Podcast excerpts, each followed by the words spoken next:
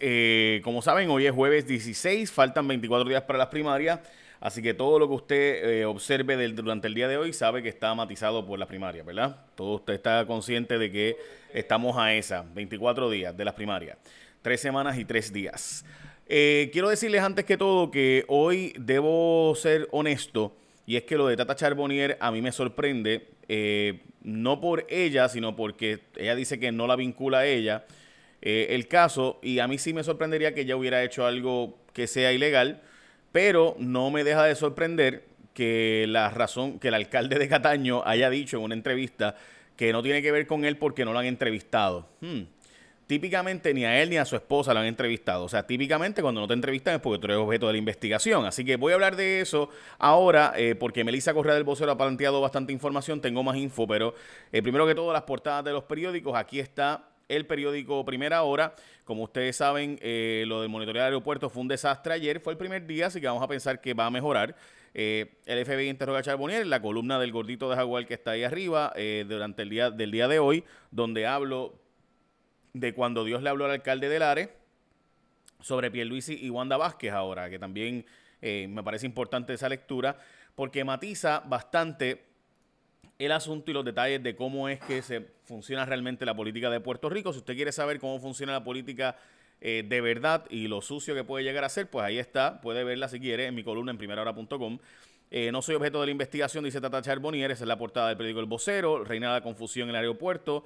Eh, también lo mismo en el caso del Nuevo Día, falla el protocolo en el aeropuerto, FBI ya en el hogar de María Milagro Charbonnier, así que la misma portada. Y en el caso del periódico Metro, lo mismo. Recuerde que Metro sale impreso los jueves. Yo les he dicho a ustedes que para mí lo más preocupante son los asilos de ancianos, porque 42% de las muertes en los Estados Unidos se habían reportado hasta hace unas dos semanas, eran vinculadas a los asilos de ancianos, eh, lugares de vivienda asistida y lugares de vivienda de ancianos, ¿verdad? Pues en Puerto Rico yo he insistido mucho esto de que el tema del COVID continuamente, asilos de ancianos, asilos de ancianos, asilos de ancianos. Todavía de los 2.000 asilos de ancianos solamente se han visitado 204, admitido por la Guardia Nacional. Yo francamente les debo decir que esto se había estado diciendo que había un programa para esto. Gente, ya llevamos cuatro meses y un día desde el cierre, desde el toque de queda, y todavía nos faltan casi el 80% de los asilos de ancianos, que algunos tienen sus propios programas y protocolos. Pero es bien preocupante esto. Yo sigo diciendo que esa noticia, eso hasta ahora tenemos brotes en solo dos lugares, específicamente en uno de ellos hubo muertes y demás de asilos de ancianos.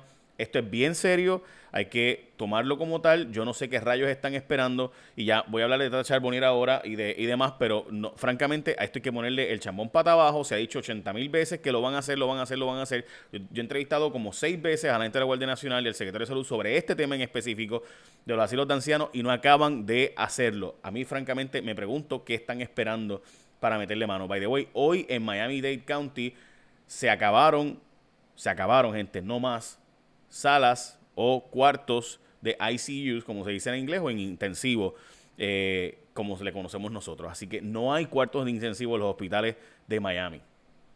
Les digo esto para que entendamos por qué es tan dramáticamente importante el tema de, y lo mismo pasó en Houston hace unas semanas, en Hidalgo y demás, los counties más cercanos al área sur eh, de la zona de Texas tampoco tenían eh, lugares para poner pacientes de intensivo. Así que de nuevo, ese tema para mí es dramáticamente importante. Voy a hablar de Tata Charbonnier ahora, pero francamente debo decirles esto. Y lo segundo, los de los, eh, o sea, lo del aeropuerto precisamente se le dio tres semanas, se anunció esto hace tres semanas, precisamente para que hoy tuviéramos listo. Entonces la gobernadora lo que hizo fue echarle la culpa a Aerostar, le echó la culpa a el DMO de, turismo, pero eh, realmente es el Departamento de Salud el que se supone que haga esto. Aerostar lo que hizo fue ayudarles con una herramienta digital y la página de internet, cinco de cada seis pasajeros dicen que no sabían que tenían que llenar esta información y demás. Francamente es bien, bien difícil lo que pasó en el aeropuerto de ayer.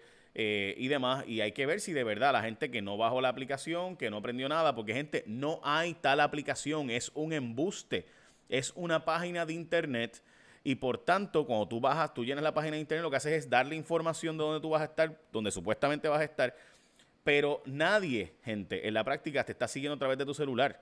So, esto no está funcionando como se prometió. Fue un embuste de nuevo. No es mi opinión, son los datos. Mire, hoy tenemos 280 personas hospitalizadas. Hay un doctor cuyo nombre no voy a decir, pero hay un médico bien eh, prominente, emergenciólogo, que está entubado Eh, él y básicamente la misma cepa los residentes del centro médico. La esposa del doctor también está sintomática, sintomática, no asintomática, tiene todos los síntomas fuertes. Eh, y francamente está preocupante la situación. De nuevo, son 280 personas hoy hospitalizadas por COVID, 75 casos confirmados y 71 probables, por lo menos ese número bajó, eh, y una muerte reportada durante el día de hoy, una mujer relativamente joven. Así que, de nuevo, esto es bien serio. Yo no sé qué rayos están esperando para cogerlo más en serio y poder en lo del aeropuerto hacerlo serio.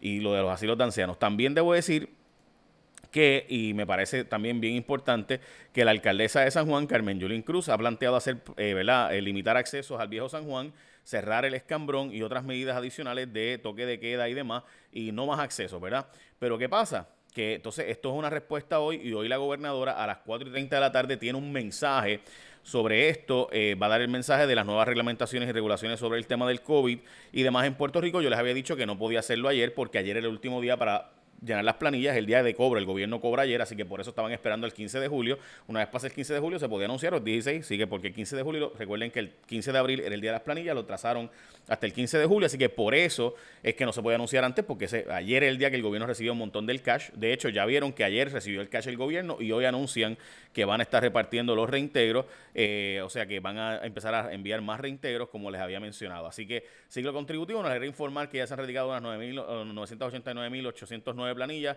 de contribución, sobrepasa por unas 120.928 las cifras del 15 de julio del 2019.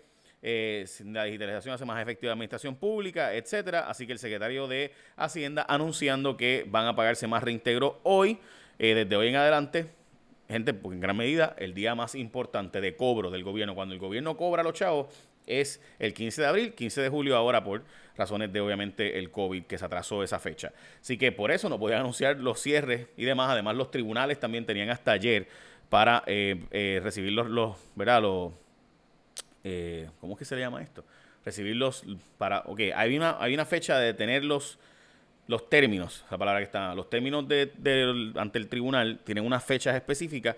Esas fechas estaban detenidas eh, hasta ayer. Ayer era el último día para usted entregar por los pasados cuatro meses. Usted tenía un término que se le acababa, se había extendido todo hasta ayer. Así que eso fue lo que eh, pasó. Voy a hablar de Tata Charbonnier ahora, pero antes, gente. Eh, la realidad es que no nos gusta pensar en que vamos a sufrir un accidente, ni mucho menos, pero pues, estamos todos expuestos a la posibilidad de caernos, de que estamos por ahí caminando y nos pasa algo, qué sé yo. Hay tantas cosas que pueden pasar. Hay una clase de derecho nada más de este tema. Y por eso la gente de Shop Insurance Company, una empresa multinacional que tiene un rating de A++, ese es el mejor rating que te da AM Best una agencia que califica la capacidad financiera de las compañías aseguradoras es bien importante porque significa que una compañía sólida que estable, que te va a responder, pues la gente de Chubb está en Puerto Rico y debo decirles que Chubb está asegurando en Puerto Rico por casos de cosas que tú no puedes prever. No sabíamos, ¿verdad? Que iba a pasar una situación inesperada. Eh, por eso están aquí. Así que eh, igual tú puedes tener un accidente guiando o estar preparando pues, la casa para los huracanes, te caíste, tuviste un accidente, una situación. Así que la gente de Shop está dando seguros para esto, así que chequéate. Un accidente no avisa. Busca ahora mismo la información para que te protejas en cashback.shop.com o llamando al 1877-811-5161, 1877-811-5161. Ya lo saben, gente, es importantísimo que tú te asegures. Y en caso de que te pase un accidente que no tenías previsto, pues puedas tener un seguro para que te responda con solidez financiera, como saben. Bueno, como les había mencionado, se registraron unos 18.980 electores para votar antes en las próximas elecciones o primarias. Debo decir que están en 24 días. Eh, también debo decirles que tardará un mes. Se había dicho que sacar a Briseida resolvía el problema. Mire, aquí está, para que vean los embusteros que le dijeron a ustedes. No, porque es que el problema era Briseida, porque llegó, la gobernadora llegó allí y cuando la gobernadora llegó, le dijo en la visita aquella de abril, ¿te acuerdan? Que la gobernadora dijo que esto se iba a resolver, que cuáles eran los recursos, que ella estaba dispuesta a dar todos los recursos para resolver el problema. Acaba de decir el secretario del Trabajo que por lo menos un mes más va a tomar resolver el problema. Quitaron la fila, gente, porque ahora todo es eh, por cita telefónica, eh, pero pues básicamente es la misma fila, pero en vez de la agencia y en las regiones, pues eh, por teléfono. Y ahora mismo no hay citas hasta el mes que viene, el 16 el 15 de agosto, debo decir, es que empiezan las citas nuevas, supuestamente. Pues el secretario está admitiendo que tomará un mes más. Así que no han resuelto en lo absoluto el tema del desempleo a cuatro meses, a cuatro meses, gente. van a ser cinco meses cuando van a resolverlo según el secretario del Trabajo, porque es el mes que viene para el 15. Cinco meses les tomó o les va a tomar resolver finalmente el tema del desempleo en Puerto Rico. Bueno, ahora sí hablemos de Tata Charbonnier. La María Melado Charbonnier, con más alcance las indagaciones, estamos hablando, esta historia la publicó Melissa Correa, la periodista del periódico El Vocero. Melissa Correa ha estado hablando eh, hace tiempo sobre esta investigación, una investigación sobre el alcalde de Cataño, el recogido de la basura y demás. Eh, y yo pues quiero plantearles lo siguiente, investigan contratos de Cataño.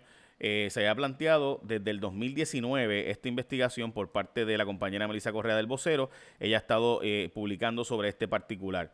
La investigación incluía el tema de recogido de la basura y demás y otros contratos Recuerden que el alcalde de Cataño es bien estrecho de María Milagro Charbonier. Su esposa, la esposa del alcalde de Cataño, trabaja con María Milagro Charbonier. Eh, también tienen, eh, hay una asesora de María Milagro Charbonier que también tiene vínculos con el alcalde de Cataño. Eh, y también hay un empleado de María Milagro Charbonier que trabajaba en la oficina de ella, dirigiendo la oficina, que ella lo sacó como empleado y lo convirtió en eh, contratista. Entonces le pagó un montón de chavos como contratista en dos meses, en vez de, y este muchacho iba a correr, ¿verdad? Para, era el presidente del Partido Nuevo Progresista en Loíza, eh, para correr para alcalde de Loíza. Así que, eh, ¿qué hay detrás de todo esto, gente? Pues mire, les voy a decir lo que dice la nota de Melissa Correa. De hecho, hoy a las 10 y 31 caucus en el PNP sobre este tema específicamente. La pesquisa supuestamente incluye a la esposa del Félix Elcano, el alcalde, que es Roxana Cifre, quien trabaja en la oficina de de Chaponel, les mencioné, ¿verdad? Eh, supuestamente en el mes de febrero el FBI solicitó el expediente de la esposa del alcalde en la Cámara. Así que importante eso. También trascendió que Frances Acevedo, otra empleada de, Milagro Charbonnier y directora de las comisiones que preside, o sea, esta es la presidenta de las comisiones que eh, tiene María Charbonnier, que es la de lo jurídico y demás, pues esta es la persona que dirige ahora la oficina de María Milagro Charbonnier, ¿verdad? Su jefa de gabinete. Bueno, pues se dice que Cifre y la directora de la Comisión Francesa Acevedo son muy amigas. Eh, también se investiga al abogado Luis Gerbolini, que es empleado, fue empleado de Charbonnier y contratista del, alcalde de Cataño y demás. Al parecer también las autoridades federales han pedido un montón de información sobre otras cosas que según el vocero existe preocupación con los salarios que deben algunos empleados, como por ejemplo personas que cobran 8 mil pesos mensuales y hasta 20 mil pesos mensuales en la oficina de la representante. Eso es lo que está publicándose durante el día de hoy. Bueno, sobre Carraízo, pues eh, como saben, subió, bajó un poquito después de haber subido casi un metro recientemente, lo que bajó fue un centímetro, así que pues bastante números, números bastante buenos.